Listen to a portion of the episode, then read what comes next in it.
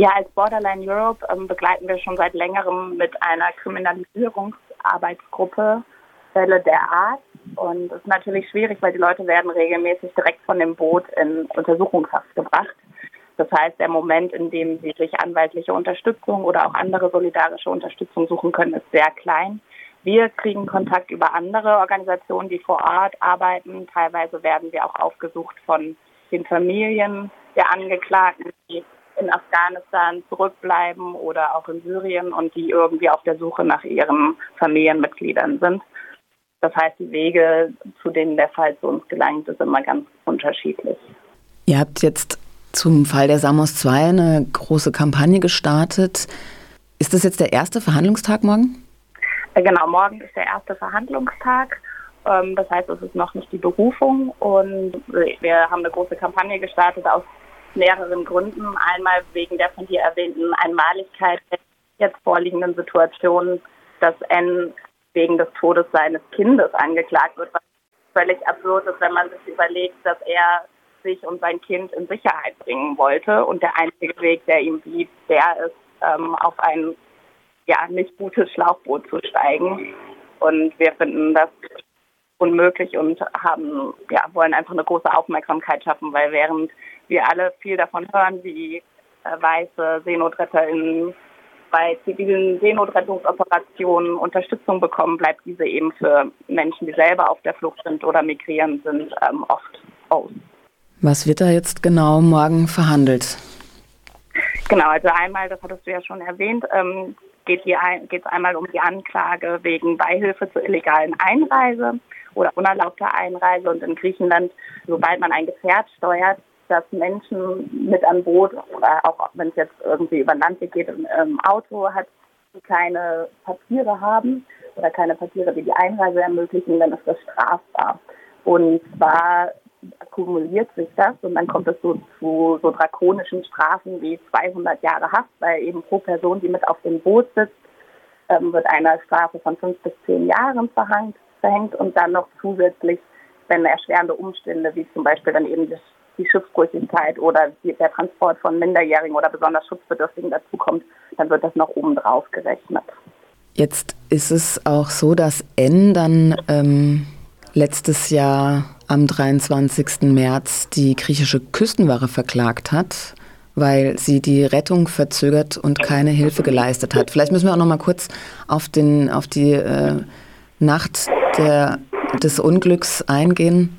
Kannst du da vielleicht kurz was dazu erzählen und dann auch zu dieser angestrebten oder zu dieser Klage gegen die Küstenwache? Es war so, dass sie ähm, von der Türkei nach Griechenland übergesetzt haben und dann vor Samos, das ist ja hier einer der Inseln, die wirklich weit von der türkischen Küste entfernt sind, ähm, ist das Schiff verunglückt. Und alle Menschen, also es waren insgesamt vier Menschen an Bord, eben inklusive N und Hassan und N Sohn.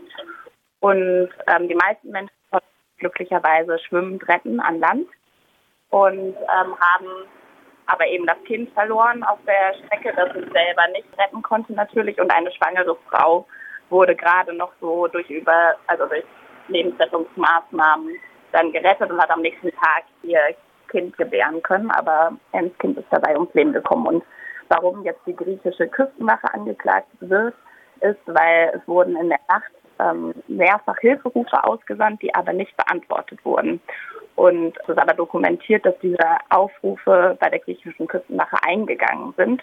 Und es gibt ein paar Unstimmigkeiten über den Zeitpunkt des Todes von Sohn von N, weshalb wir davon ausgehen, dass die Angaben der griechischen Küstenwache hier nicht ganz stimmen und vielleicht irgendwas versucht wird zu verdecken, irgendeine Mitschuld an dem Tod von ähm, Ns Sohn.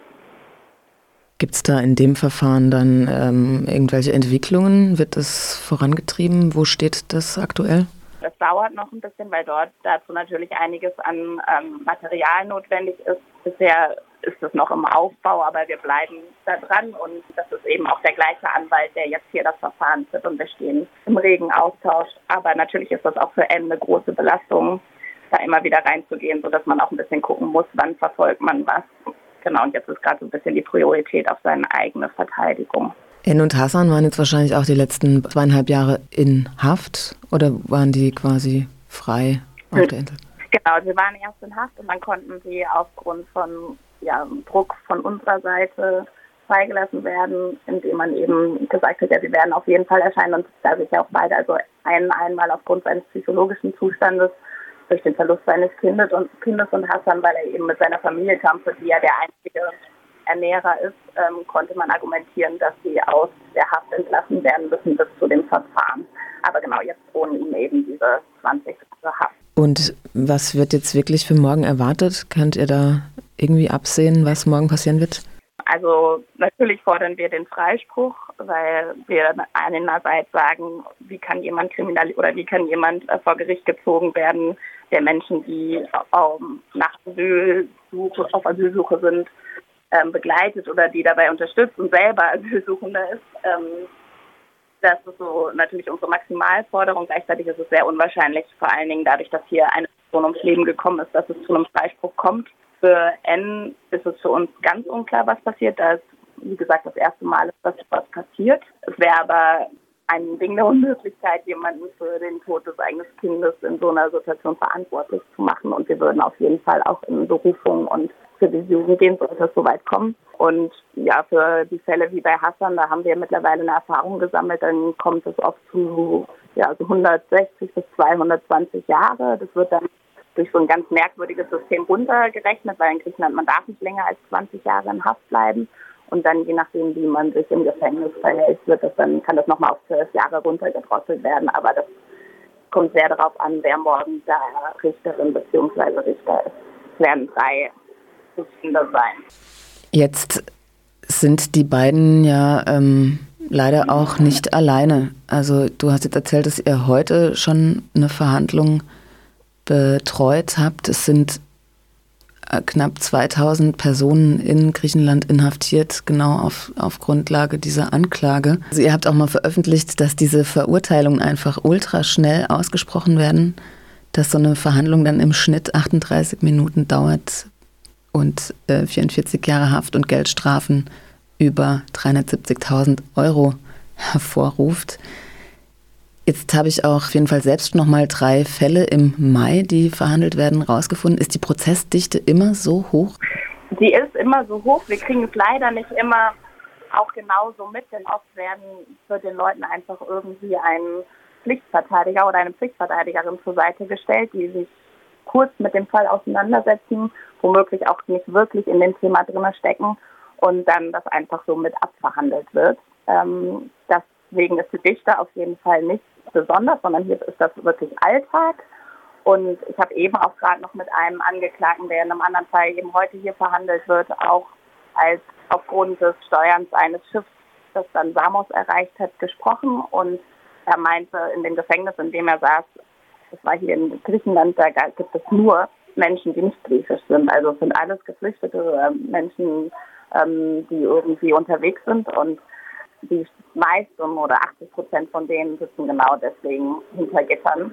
Also deswegen ist, ist das ja leider bitterer Alltag. Das ist so eine perverse Schuldumkehr irgendwie. Ja. Ja, total.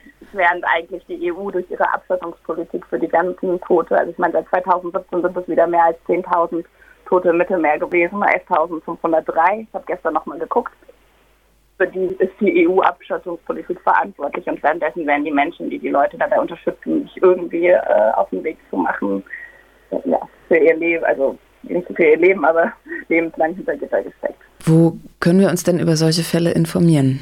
Also einmal jetzt für die Kampagne genau, das ist, die läuft unter dem Hashtag Free the Samos 2.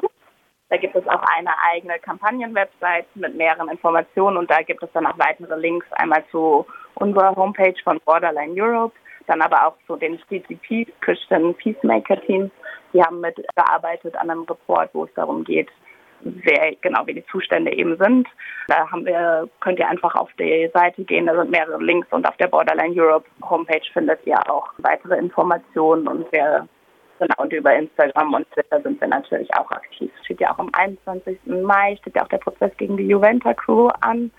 Ähm, da gibt es super viel Aufmerksamkeit und das ist ganz wunderbar und wir freuen uns darüber. Und wir hoffen einfach, dass die Aufmerksamkeit für die Menschen, die selber auf der Flucht sind und zusätzlich noch kriminalisiert werden, also einfach doppelt und dreifach bestraft werden, dass sie ein bisschen größer wird und ja, insgesamt einfach gegen die EU-Abschottungspolitik zu kämpfen und nicht weiter damit durchkommen zu lassen.